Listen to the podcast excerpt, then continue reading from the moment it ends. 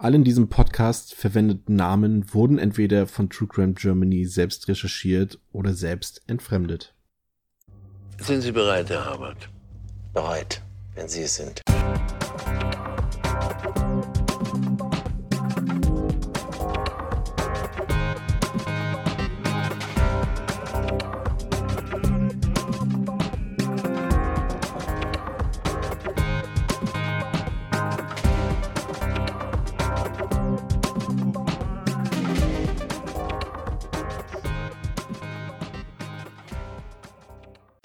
Bin kein Serienmörder. Ich bringe nur ab und zu einen. Ja, aber Sie haben drei Menschen getötet. Papalapap, Herr Habert. Wie darf ich das verstehen? Ich passe nicht in Ihre Kategorien. Ich passe in gar keine Schublade. Hallo und herzlich willkommen zur 27. Episode von True Crime Germany. Ich bin der Chris und an meiner Seite ist natürlich Dominik. Hallöchen, seid gegrüßt zu dieser weiteren Sonderfolge von True Crime Germany. Ähm, wir haben es ja schon angekündigt, auch diese Folge wird Teil der Kooperation mit dem Pay-TV-Sender A&E sein. Wir beschäftigen uns heute mit der Bestie von Wuppertal, Rainer S. oder nur die Bestie, wie sie in der Folge Protokolle des Bösen dann heißt, gespielt von Fritz Wepper im Fernsehformat. Und wir wollen heute so ein bisschen beleuchten, äh, wer ist dieser Mensch, was treibt ihn um und auch natürlich auf Parallelen eingehen zu der TV-Sendung, falls ihr euch da dazu äh, noch Infos holen wollt. Ihr findet die alle im Blog bei uns. Wir werden das alles verlinken. Wann laufen diese Sendungen? Wie kann ich vielleicht diesen Kanal empfangen? Und auch auf andi-tv.de findet ihr weitere Infos. Aber wie gesagt, müsst ihr euch nicht merken, wir verlinken euch das alles. Und wenn ihr Interesse dran habt und wenn ihr die Möglichkeit habt, das zu empfangen, schaut da mal rein. Die Produktionen sind wirklich gut gemacht und es lohnt sich. Und ja, mir ist auch beim Anhören, Anschauen so ein kleiner Schauer über den Rücken gelaufen, weil es ist wirklich eine richtig gute Schauspielleistung, die Fritz Wepper da abruft. Definitiv. Ja, zum Fall selbst, die Bestie vom Wuppertal, dabei handelt es sich, du hast es schon gesagt, um Rainer S. Rainer S. ist damals in der Volksschule ein Musterschüler gewesen, stellenweise war er sogar der Klassenbeste. Dann lassen sich seine Eltern scheiden und das ist der erste Wendepunkt im Leben des Schülers. Das Sorgerecht für den 15-jährigen Jungen bekommt damals der Vater zugeteilt. Ein Polizist, der als Erziehungsmaßnahme gerne mal mit der Hand austeilt. Und worüber hätten Sie sprechen wollen und mit wem? Keine Ahnung. Mit der Mutter vielleicht? Um Gottes Willen, ich meine, ja nicht. Ja. Ich meine, für die war ich immer der liebe Joachim. Und der Vater, so ein Gespräch unter Männern. Ja, den, den hätte ich umbringen sollen, die blöde Sau, ja? Und nicht nur einmal, sondern immer wieder. Idiot, ich glaube. Aber wissen Sie was? Die Nutten, ja, ich Idiot, die mache ich platt. Aber die es wirklich verdienen, ja, die lasse ich am Leben.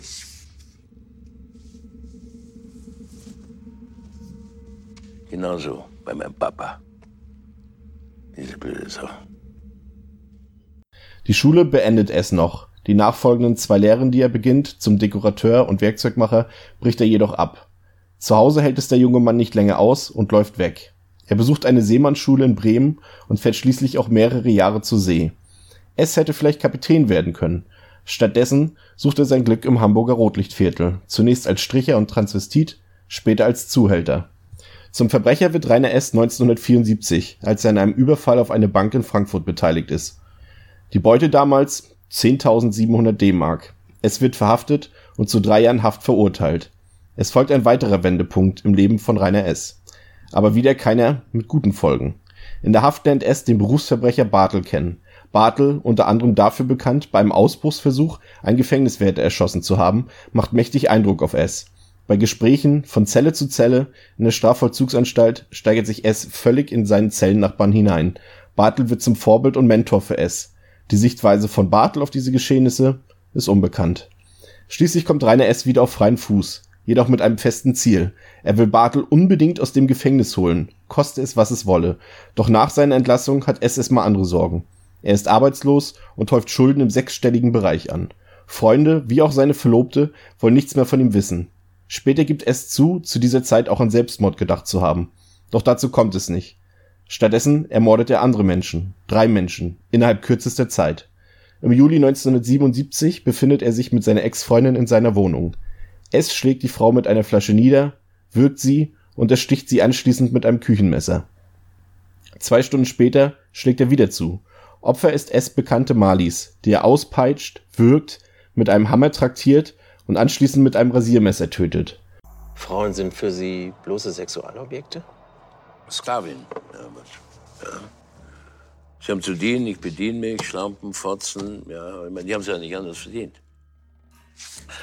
Ah, wenn, man, wenn man keine Frauen hat, dann ist ähm, der Wunsch groß, sie zu fressen. Stück für Stück. Ja. Also nicht bloß die Titten, sondern auch diese verdammte Möse. Ich liebe meine Bestie. Am Tatort hinterlässt S eine Botschaft, die uns wieder zu seinem noch inhaftierten Freund Bartel zurückführt. S fordert die Freilassung Bartels und droht mit weiteren Morden, wenn seiner Forderung nicht nachgekommen wird. Rainer S. flüchtet von Wuppertal nach Frankfurt und kommt in der Wohnung des Bankkaufmanns Wolfgang G. unter. Die beiden kennen sich noch aus gemeinsamen Rotlichtzeiten. Plötzlich sieht Rainer S. einen Fahndungsaufruf über sich im Fernsehen und fühlt sich von Wolfgang G. verraten. Schließlich ermordet S. seinen Bekannten am 25. Juli 1978 durch einen Kehlenschnitt. S. bleibt noch einen Tag in der Wohnung seines dritten Opfers. In der Folge ruft er jedoch einen Privatdetektiv an und gibt sich selbst als sein eigenes Opfer aus. Doch der Detektiv enttarnt es, worauf dieser sich sofort als Gesuchter zu erkennen gibt. Er stellt sich der Polizei und wird sofort verhaftet. Rainer S. wird der Prozess gemacht. Reue zeigt der Angeklagte nie. Ganz im Gegenteil, er verspottet seine Opfer sogar im Gerichtssaal. Wissen Sie was? Herr Habert, ich hatte gestern Nacht einen wunderschönen langen Traum. Darf ich Ihnen erzählen? Aber Sie müssen versprechen, alles für sich zu behalten. Ehrenwort. Na gut. Stellen Sie sich bitte eine einsam gelegene Blockhütte vor. Ja, so mit verschiedenen Kellerräumen. Und in einem dieser Räume, in einem dieser Räume halte ich eine kleine, fette zwölfjährige Schlampe fest. Das geht schon seit Tagen so. Geil, nicht wahr? Die hat so eine Maulsperre, wie beim Zahnarzt. Ja. Hält den Mund weit offen, dann kann ich sie besorgen. Und äh, ja, die Kniesehnen habe ich hier am Anfang gleich durchgeschnitten, damit sie nicht weglaufen kann. Also ich meine, die kann schreien, solange sie will. Die hört ja eh keiner. Ja? Ich glaube, Arschficken, das gefällt ihr. Weil sie schreit so schön und so laut. Ist das jetzt für Sie ein bisschen zu heavy, oder was? Na gut, dann weiter. Und äh, die wird diesen Raum nicht leben verlassen. An Entschuldigungen ist an dieser Stelle gar nicht zu denken. Am Ende bedroht Rainer S. sogar noch den Staatsanwalt.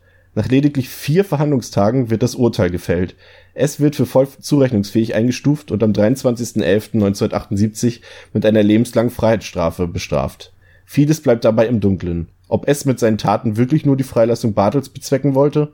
Man darf daran zweifeln. Zu vertraut war er mit seinen Opfern. Und warum sollte ein nachweislich so intelligenter Mensch sich so hörig und abhängig von anderen Leuten machen? Rainer S. kam im Gefängnis auf die glorreiche Idee, seine Verbrechen als Buch niederzuschreiben, welches als Vorlage für einen Film dienen könnte. Als Christian Deutscher schrieb er den Roman Meine Lebensgeschichte mit meinen Problemen, ein Buch, das es gar nicht geben darf. Die Staatsanwaltschaft schlüsselte den Roman auf und sah in einer der darin erwähnten Personen einen Helfer. Dabei handelte es sich jedoch nicht um den eingangs erwähnten Bartel, sondern um eine andere Person namens Kalle, die Rainer S. ebenfalls bis zur Hörigkeit verehrte. Dieser Kalle wurde nun ebenfalls zu zwölf Jahren Freiheitsstrafe wegen Beihilfe zum Mord verurteilt. Doch das soll es noch nicht gewesen sein. Selbst in der Haft fiel Rainer S. weiter auf. Ich meine, diese Typen verdienen nur eins: den Tod. Ja? Und zwar einen grausamen, qualvollen Tod. Herr Stein, das geht zu weit. Denken Sie doch mal, die Leute machen hier ihren Job so gut es geht. Ist doch egal, ob ich was tue oder nicht tue. Ja? Ich bin vogelfrei, wissen Sie das? Ich kann tun und lassen, was mir beliebt. Ich sitze seit Jahren hier in dem Gefängnis. Warum? Weil ich drei Leuten das Leben nahm, nur neppig. Zwei Frauen und ein Mann. Weil ich es so wollte. Und dafür wurde ich bestraft. Aber es kann doch niemand von mir verlangen, dass ich hier zum Nulltarif verrotte. Ob ich jetzt einen umbringe oder zehn, ist doch scheißegal.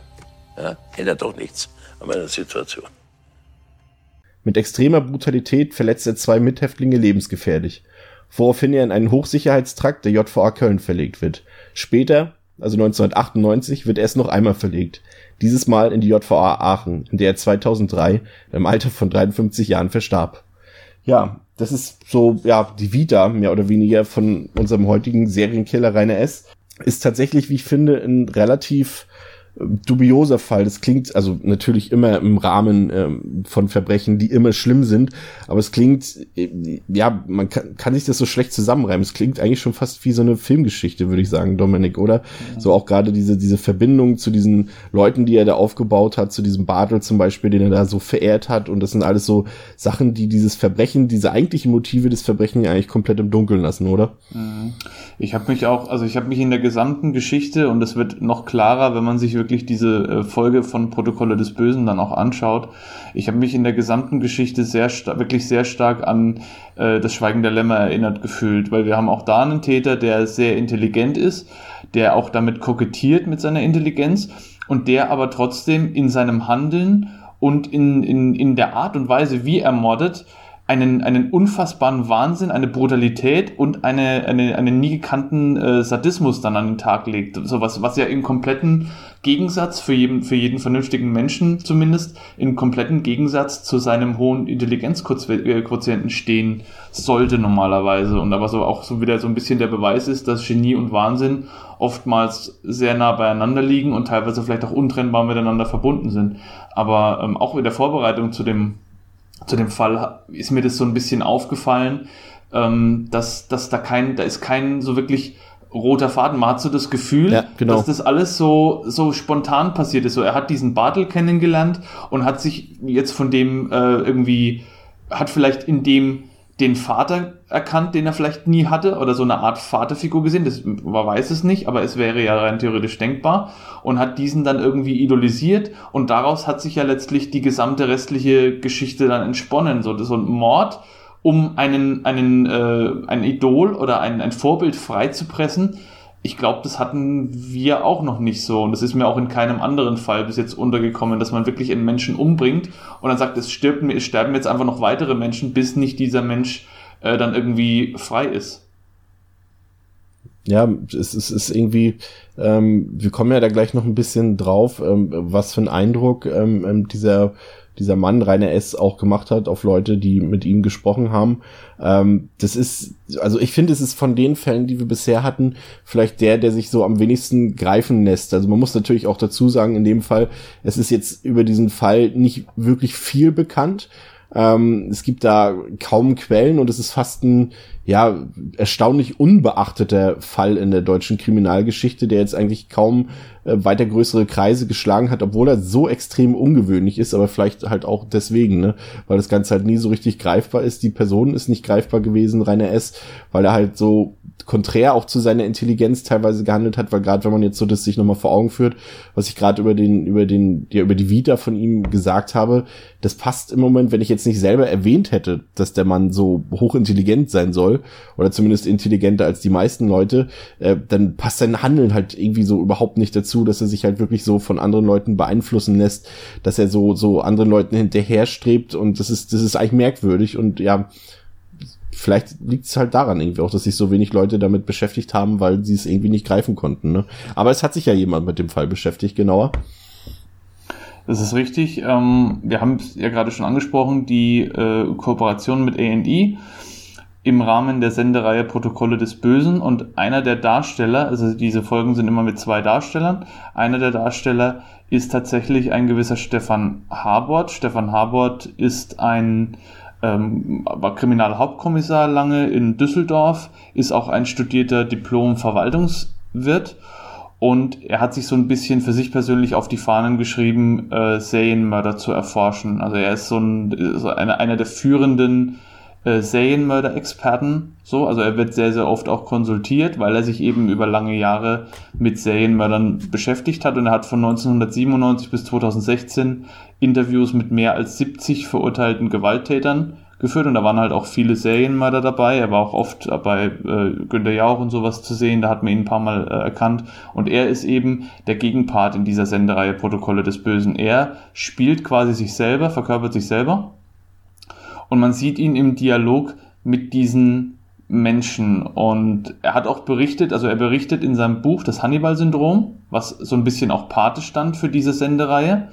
Da berichtet er explizit zum einen über die Gedankenwelt von Serienmördern und zum anderen auch aus erster Hand von Besuchen in Gefängnissen, in psychiatrischen Heilanstalten, bei denen er eben mit diesen Menschen in unmittelbarem Kontakt stand, oft auch alleine mit diesen Menschen in einem Raum war, also ohne Dritten, der aufgepasst hätte, sondern er saß denen wirklich gegenüber und die waren auch nicht immer fixiert, also die waren wirklich die hätten ihm auch was antun können und das beschreibt er dann auch in dem Buch. Da war es wohl mehr als einmal auch so, dass er dann äh, aus dieser Situation wieder rausgekommen ist nach dem Gespräch und erstmal tief durchatmen musste und das alles erstmal verarbeiten musste und auch kurzzeitig darüber nachgedacht hat, das Gespräch abzubrechen. Speziell bei Rainer S., da berichtet er auch in diesem Buch natürlich drüber, war es so, dass er den eben in dem Hochsicherheitstrakt besucht hat, in dem er einsitzt und schon an der Tür wurde ihm dann gesagt, äh, wurde er gefragt, wen er besucht. Und als er dann sagte Rainer S., wurde ihm schon, also das ist auch wieder so, wer Schweigen der Lämmer kennt, der fühlt sich da so dran erinnert, reichen sie ihm nichts durch die Glasscheibe, äh, reichen sie ihm nichts Spitzes, keine Stifte und irgendwas. Und das war wohl auch so was ähnliches, was dann zu ihm gesagt worden ist. Seien Sie bloß vorsichtig mit dem. Äh, er wurde auch auf den Alarmknopf hingewiesen, so ein großer roter Knopf in diesem Verhörraum, den er dann jederzeit hätte drücken können, wo dann wahrscheinlich gleich jemand den Raum gestürmt hätte, um äh, zu helfen, falls es zu einer Notsituation gekommen wäre. Und natürlich, wenn du als, als jemand, der, ähm, der jetzt zwar sich viel mit diesen Menschen beschäftigt, aber als jemand, der ja vielleicht auch weiß, wie unberechenbar diese Menschen sein können, wenn du dich dann in so eine Situation begibst, dann kann man sich vielleicht vorstellen, wenn man dann auch noch gesagt bekommt, okay, sei bloß vorsichtig bei diesem Menschen. Und da wusste Stefan Habert schon, das wird vielleicht jetzt etwas anders als die übrigen Gespräche, die er bisher hatte, und das sollte sich dann auch bewahrheiten. Er hat dann mit ähm, Rainer S. gesprochen und musste den auch erstmal so ein bisschen aus der Reserve locken. Auch das sieht man in dieser Folge sehr, sehr gut. Die wurde sehr, sehr gut äh, umgesetzt dann durch, durch Fritz Wepper. Und äh, der erste Satz, der gefallen ist, war, ich bin kein Serienmörder, das hat äh, Rainer S. dann gesagt, ich bin kein Serienmörder, ich bringe nur ab und zu einen um. Und schon allein dieser Satz ist so, war so ein bisschen dann die, die, äh, die, die Versinnbildlichung von der Richtung, in die das Gespräch dann auch gegangen ist. Äh, nämlich Rainer S. hat es schwankte so ein bisschen äh, hin und her zwischen einerseits Hasstiraden auf seinen Vater, die er dann ausgestoßen hat, dann wurde er wieder etwas ruhiger und, und hat fast schon philosophisch darüber reflektiert, dass er ja eigentlich auch keine Perspektive mehr hat, weil er genau weiß, dass er im Gefängnis äh, wird sterben müssen und dass er nicht mehr rauskommt und eigentlich schon tot ist. Er ist quasi ein lebender Toter, der da sitzt und der, der Tod und das Sterben hat für ihn keine Bedeutung. Er hat dann auch teilweise, was natürlich nochmal befremdlicher ist, ist dann auch teilweise einfach unvermittelt aufgesprungen und hat mit einem Kugelschreiber dann so äh, Stechbewegungen gemacht und hat demonstriert, wie einfach es doch ist, äh, dass er ihm das jetzt einfach durchs Auge äh, haut und er ist dann sofort tot. Äh, auch Frauenhass kam auch sehr, sehr deutlich rüber in diesem Gespräch. Er hat sehr, sehr viel davon gesprochen, was Frauen, äh, dass Frauen für ihn irgendwann zum Gegner geworden sind und dass er sich vorstellt, wie er diese Schlampen, wie er es dann immer gesagt hat, äh, tötet und auffrisst und dass er äh, Träume hat von, von zwölfjährigen Schlampen, die er dann irgendwie in, in einem Keller festhält. Also wirklich harter Tobak sogar für Stefan Habert, der auch während des Interviews immer wieder schlucken musste und teilweise auch gar nicht glauben konnte, dass, dass er jetzt in diese Gedankenwelt, in diese Mord- und, und Tötungsfantasien, die, mit denen sich äh, Rainer S. im Gefängnis dann über Wasser gehalten hat, äh, dass er da reingezogen wird. Und, und Rainer S. sagte dann auch, ich liebe diese Bestie in mir, ich liebe dieses, dieses Böse in mir. Und als Stefan Habert nach dem Gespräch dann nach draußen getreten ist, hat er dann wirklich auch äh, diesen Gedanken gehabt. Es wird zwar beim, beim Forschen äh, nach den Motivationen für Serienmörder immer vermieden, von dem Bösen zu reden. Aber er hat dann wirklich auch diesen Begriff vor Augen gehabt und hat sich dann gedacht, wenn ich, wenn ich das personifizierte Böse irgendwie ähm, nennen müsste, dann wäre es Rainer S., wäre für mich dieses personifizierte Böse. Ein Mensch, der wirklich zwar auf einer Seite, auf der einen Seite mit seiner Intelligenz kokettiert, auf der anderen Seite aber wirklich zu extrem grausamen und menschenverachtenden Aussagen und Taten fähig ist. Und ähm, das hat mich dann auch so ein bisschen noch dazu bewegt, mich über den Tellerrand äh, quasi raus und auch über den Fall hinaus äh, mit der Forschung nach Serienmördern zu beschäftigen, weil natürlich auch die Protokolle des Bösen Reihe stellt ja zentral in jedem, äh, in jeder der Folgen die Frage, was motiviert Menschen oder was bringt Menschen dazu, andere Menschen umzubringen, wiederholt andere Menschen umzubringen? Und diese Frage, man mag sich's gedacht haben, lässt sich natürlich nicht einfach mit, mit einem Satz beantworten. Die Forschungen in die Richtung äh, sind langanhaltend und vielfältig auch in viele, viele Bereiche. Zum einen, was das Umfeld angeht, was die äh, körperlichen Voraussetzungen und auch die psychischen Voraussetzungen angeht oder irgendwelche Vorerkrankungen, Prädispositionen, aber natürlich auch in Bereiche wie, gibt es sowas wie das Serienmördergehen? Also gibt es eine, eine feststellbare psychische, physische Anomalie, die allen Serienmördern oder den meisten Serienmördern eigen ist, wo man dann festmachen könnte, okay, diese Art von Mensch entwickelt sich in diese Richtung und die andere Art von Mensch entwickelt sich in die andere Richtung. Und da bin ich auf ganz interessante Ansätze gestoßen, nämlich wurde zum einen erforscht, wie entwickeln sich bestimmte Gehirnteile, die für Empathie, für Mitgefühl zuständig sind bei Serienmördern. Und da wurde festgestellt, dass die Gehirnteile, die eben Empathie auslösen, die angesprochen werden, wenn wir vielleicht jemanden sehen, der uns leid tut und mit dem wir mitfühlen können, dass die bei Serienmördern messbar kleiner sind als bei anderen Menschen, die jetzt nicht diese Tendenzen aufweisen. Also wenn man diese, diese Gehirnteile vermessen hat oder abgewogen hat, dann waren die leichter und kleiner als bei, ich nenne es jetzt mal in Anführungszeichen, normalen Menschen. Und dann hat man auch Tests durchgeführt, um die Gehirnaktivität zu messen und hat dann geguckt, wie reagiert ein auch hier wieder ein normaler Mensch in Anführungszeichen auf Bilder, die zum einen Empathie auslösen sollen, zum anderen aber auch Angst, Furcht und, und äh, Unbehagen. Und wie reagiert im Gegenzug dazu ein Soziopath, ein, ein, ein kranker äh, Mehrfachmörder auf solche Bilder? Und da wurde bei den Gehirnaktivitäten dann festgestellt, dass dort, wo auf dem, man hat es dann so mit so einem Bild gezeigt, da war dann das Gehirn so in blau zu sehen und da waren dann so kleine gelbe Punkte und diese kleinen gelben Punkte wurden dann von diesem äh, Neurobiologen als typische Angstreaktion äh, identifiziert bei Menschen, die eben dann Bilder sehen, die sie jetzt in erster Linie mit Furcht verbinden und wo sie auch mit Furcht darauf reagieren, also eine ganz normale Reaktion.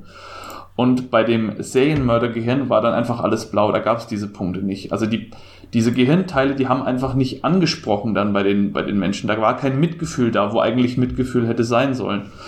Und das wurde dann nochmal näher beleuchtet und aber auch da kam man natürlich zu dem Schluss, das Gehirn allein macht keinen Serienmörder, sondern das Gehirn wird durch äußere Einflüsse oder durch andere Einflüsse in diese Richtung gebracht. Und wenn dann solche, solche Prädispositionen entstehen, diese, diese Zurückbildung dieser bestimmten Gehirnareale, die kann zum einen angeboren sein, also man kann schon mit einem kleineren Empathiezentrum, nenne ich es jetzt mal, auf die Welt kommen. Es kann sich aber auch durch äußere Einflüsse zurückbilden.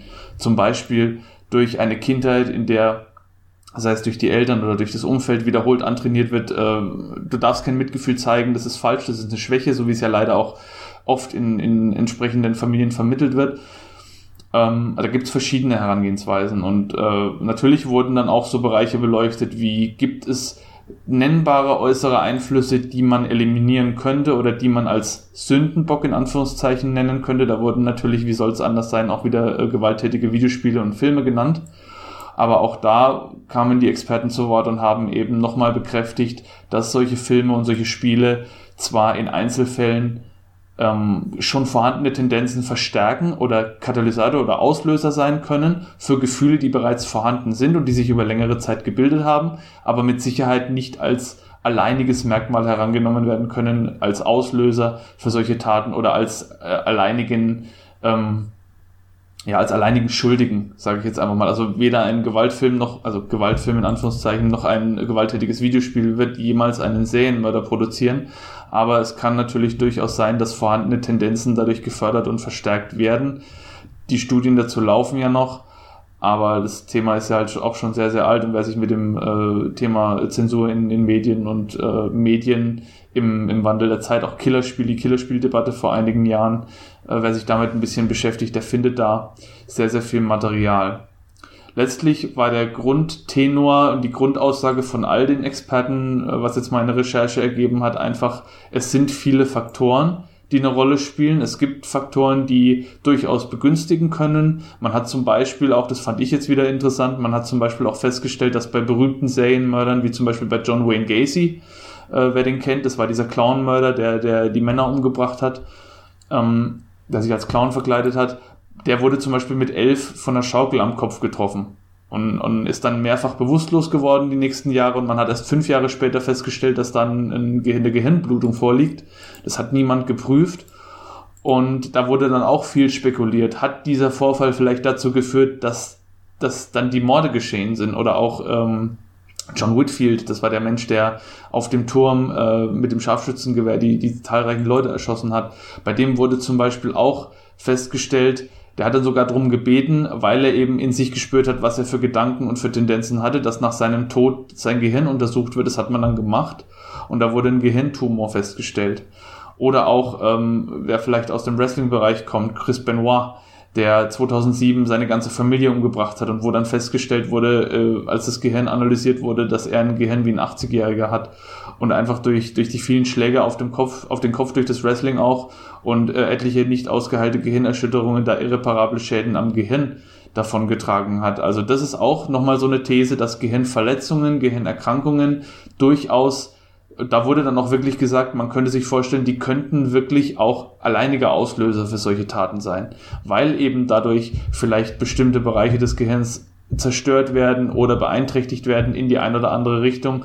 Ähm, ich glaube, es ist auch irgendwie, das Gehirn ist ja auch noch nicht annähernd äh, zu 100 Prozent erforscht. Man hat ja nur einen kleinen Teil bisher erkannt. Ich denke, das ist auch wirklich ein wichtiger Schlüssel, aber letztlich der Grundtenor war, es gibt viele verschiedene Faktoren. Man wird nie sagen können, das und das ist der alleinige oder der, der bildende Faktor gewesen im, äh, im Zuge der Ermittlungen, wenn man dann sagt, was ist für die Taten verantwortlich.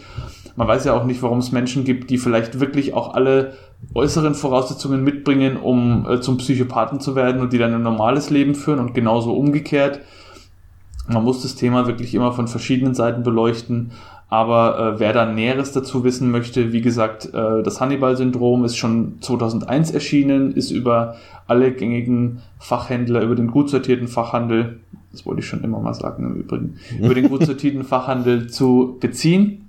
Und äh, wer Stefan Habert, wer da Näheres wissen will, der kann sich gerne auch natürlich mit seiner Vita beschäftigen. Er hat etliche Bücher geschrieben zum Thema Serienmörder. Ich würde sogar sagen, er ist der Guido Knopp der Serienmörder Bücher und, und Veröffentlichungen. Und man findet da auch etliches über ihn. Es gibt auch auf, auf YouTube sehr interessante Dokumentationen auch wieder zu dem Thema. Wer sich vielleicht so mit dem allgemeinen Thema Serienmörder noch ein bisschen näher beschäftigen will, der findet da auf jeden Fall genügend Material. Es ist sehr interessant, aber ähm, wie gesagt, wer auf eine Antwort hofft, die in ein oder zwei Sätzen abgetan ist, da muss ich leider sagen, die äh, gibt's bei dem komplexen Thema natürlich nicht. Ja. Ähm, ja, das war's im Grunde genommen eigentlich auch ähm, für diese Episode schon wieder. Ähm, ähm, wir hoffen, es hat euch gefallen. Wir bedanken uns nochmal ausdrücklich auch bei unserem Kooperationspartner E&E. Nicht, äh, wir wollen jetzt natürlich nicht überschwänglich hier ähm, Werbung machen und so weiter, aber äh, wir müssen uns natürlich auch dafür bedanken, dass wir auch die ähm, Soundschnipsel von den Schauspielern, die die Serienkiller interpretiert haben, ähm, hier mit benutzen durften. Ihr könnt uns gerne auf allen möglichen Kanälen, sei es bei iTunes, sei es äh, in unserem Blog oder sei es bei Twitter und Facebook, schreiben, wie ihr das fandet, diese beiden Episoden 26 und 27, ob wir das äh, wiederholen sollen, ob ihr gerne mehr davon wollt und äh, wenn nicht, dann ist es natürlich auch nicht so schlimm. Man muss ja sich auch mal ein bisschen austesten und dazu ähm, sind wir ja auch da. Beim nächsten Mal, das wird dann im März sein, ist dann auch der Stefan wieder dabei. An dieser Stelle nochmal schöne Grüße. Leider verhindert heute. Ja, schaut euch die Sendung an, Protokolle des Bösen und hört uns fleißig weiter. Genau. Das war's für heute bei True Crime Germany. Wir genau. wünschen euch eine schöne Zeit. Bleibt sicher und bleibt uns gewogen auf jeden Fall. Auch an der Stelle ganz kurz, bevor wir ähm, off-air gehen, noch ein Dankeschön an Sandra und an Sebastian von A&E, die diese Kooperation mit uns zusammen auf die Beine gestellt haben. Äh, Dankeschön, dass ihr so unkompliziert wart und seid und ähm, ja, schaut euch wie gesagt gerne die Folgen an, schaut euch das Material von dem Sender an, bleibt uns treu und gebt uns Feedback für die Folge. Vielen Dank, tschüss und bis bald. Auf Wiederhören. Ja, ich könnte. Wie ein Monster. Ich liebe dieses Biest, ja. Wahnsinn. Das ist Wahnsinn.